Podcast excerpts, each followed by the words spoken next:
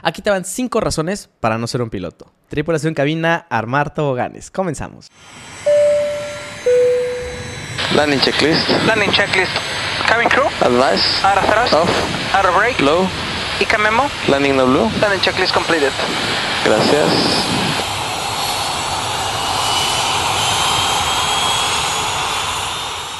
Tripulación, ¿qué tal? Nuevamente sean bienvenidos a este podcast sin escalas. Nuevamente, gracias, gracias por estar por aquí. Hice un reel hace tiempo sobre cinco contras de por qué no ser un piloto. Hay puntos en los que lo hice más por entretenimiento que por lo que realmente siento. De este reel me salió un hate que decía, no, es que por qué se fijan en lo malo si siempre eh, tienen que ser positivos, por esta gente no avanzamos. Y, yo me quedé, vaya, o sea, realmente no he visto mi contenido porque yo la verdad siento que soy de las personas más positivas. De hecho, mis amigos me lo dicen, los cercanos. Dicen, no manches, yo soy súper positivo y a mí me encanta. Y te digo, este reel lo hice por entretenimiento que es lo que la verdad es lo que quieres ver en, un reel. Te voy a platicar. La primera que dije fue duermes la mayor parte del mes fuera de casa. Sí es muy cierto, dependiendo de la empresa, obviamente, eh, cuando generalmente inician las empresas, pues tal vez no vaya a haber muchas pernoctas. Pernoctas es cuando dormimos en lugares que están fuera de tu base. Si es una base chiquita y después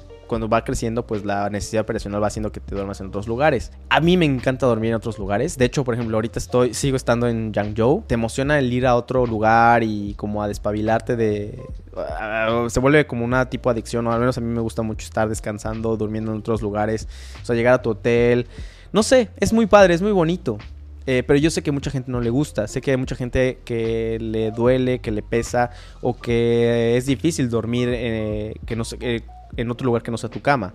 Pero bueno, la verdad es que a mí me facilita que, la verdad, donde me pongas me, me duermo y no pasa nada. La segunda, te perderás fechas importantes como bodas o cumpleaños. Esto sí es cierto. Y esto sí, sí pesa un poquito al principio, la verdad. O sea... Creo que mi primera Navidad que me perdí sí me dolió. Digo, es algo que te dicen, es algo que, que ya esperas como piloto, pero como que siempre tienes la fe, ¿no? De que no, no vaya, ojalá que no vuele ese día. Me acuerdo que eh, tuve un problema al despegar en Cancún, tuvimos que abortar el despegue. O sea, íbamos a punto, eh, estábamos por despegar y pues tuvimos que hacer un, un, frena, un frenado por un, un problema del compresor del motor número 2. O sea, yo no me esperaba. Yo, según yo, iba a regresar temprano a casa para poder ir al, a festejar, pero pues no pude. Ese tal vez no me dolió tanto. El, el, que sí estuvo pesado fue el siguiente año, que me tocó volar eh, en el Tecolote, un vuelo nocturno. Y pues me dieron las 12 de la noche yo estaba recibiendo la Navidad eh, volando. Y esto es, es, muy curioso. Yo me acuerdo que se me quedó muy, grabado que estaba en el aeropuerto, pues todas las personas no se sentía el ambiente navideño. O sea, era otro día más estando en el aeropuerto, pues se siente raro. Eso sí, sí me pesó un poquito. Ya después, no sé si te vuelves eh, sangre fría o te vuelves menos sentimental. No sé cómo explicar eso. Pero pues ya los siguientes años, la verdad, ah, no vaya a pasar otro año nuevo, otra Navidad. Lo que sí aprendes mucho es que el día no es por la celebración, sino el día lo haces tú. ¿A qué es lo que voy? Tú puedes llegar una semana antes, dos semanas, inclusive un mes antes y celebrar como si fuera Navidad, o sea, con la misma energía, con la misma sensación de como si fuera Navidad, o sea, al final de cuentas, el día lo creas tú. Que nos ayude la mercadotecnia, que el día del amor, la amistad, que el día del niño, que el día del maestro, pues es parte para que gastes. Pero tú creas esa vibra, tú creas esa emoción. Ahí es cuando tienes tú que disfrutar a tus, a tus, seres queridos. Tal vez en otro les puedes reemplazar el, día por antes o por después. Y puedes abrir tus regalos de Navidad antes y después.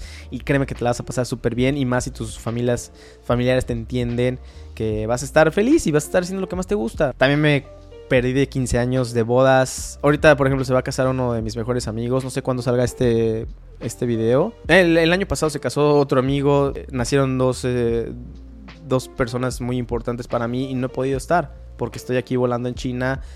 O sea, es eso de que pues, te vas a estar perdiendo esos eventos, pero ellos entienden de que pues no, no, es de que yo quiera, sino que es la circunstancia. Cuando los vaya a ver, pues obviamente va a ser con mucho más emoción y, y, voy a tratar yo de reemplazar ese tiempo que no estuve ya. La tercera, es una carrera que demanda mucho estudio. A ver, yo, como me encanta platicar, siento que también me gusta mucho estudiar sobre aviación. O sea, me gusta ser un poquito meticuloso, me gusta... Eh, eh, ver un poquito más allá de las cosas, este, repasar, por ejemplo, si pasa algo en el avión, pues revisar y decir, ah, eh, pasó por esto y esto, y así estás aprendiendo y aprendiendo. La verdad, cuando se me viene un examen eh, a corto plazo o algo así, pues estudio con las ganas de, pasar el examen y aparte, pues con las ganas de aprender más. Para, tal vez para mucha gente digas, no manches, estudiar otra vez. Y sí hay veces que sí va a ser muy cansado, hay veces que va a ser muy abrumador. O sea, me acuerdo que estaba estudiando en la escuela y me encantaba abrir el libro y estar empapándome de más y más y más información. La cuarta, Jamás tienes el trabajo asegurado. Un examen reprobado y puedes perder tu trabajo. La verdad es que sí, eso sí es algo que sí me ha estado costando trabajo. Más cuando una empresa no está en números verdes. O sea, cuando necesitan recortar gente, personal, se empieza a poner un poco pesado el ambiente. Es muy difícil. Y una manera en la que mucha gente puede fallar, porque obviamente empiezan a subir los estándares cuando no necesitan pilotos o cuando necesitan cortar pilotos. Pues una de las cosas es el simulador y los simuladores eh, empiezan a exigirte más. Eh, es complicado, las, pero tienes que entender que la aviación, al igual que todas las carreras, pues va a tener altos y va a tener bajos. estoy llevando a casos muy extremos para que tú, si tomas una decisión, pues ya sepas a, lo que vas y va a ser, si no sales de tu país, creo que va a ser un poquito más difícil que llegues a este proceso. Sin embargo, lo que sí es muy cierto es que si tú no pasas los exámenes, no tienes trabajo, definitivamente. Tal vez te puedan dar una segunda oportunidad, pero también depende de los errores que hayas cometido. O sea, es muy importante y muy claro que te quede eso, que siempre vas a estar en un constante actualización. Si tú no te actualizas y si tú no vuelas eh, el avión de una manera correcta, pues no te pueden aprobar, no te pueden mandar a, a volar un avión de 90 toneladas que tienes responsabilidad de 240 pasajeros o sea, simple y sencillamente sería poco ético, ¿no? Entonces tienes que tener muy en cuenta eso, que siempre vas a tener que estar ahí, al pie. Y la quinta, mucha inversión en el tiempo de casa aeropuerto. E, es, algo que tiene solución. Porque por lo general un aeropuerto va a estar lejos de la, digamos, de del centro, de las zonas donde hay más actividades o tal vez de donde estén tus amigos. Y pues tienes opción de, de, vivir cerca de tus amigos, pero lejos del aeropuerto. Y pues cada vez que tienes que estar en el aeropuerto, yendo y viniendo, pues está lejísimos.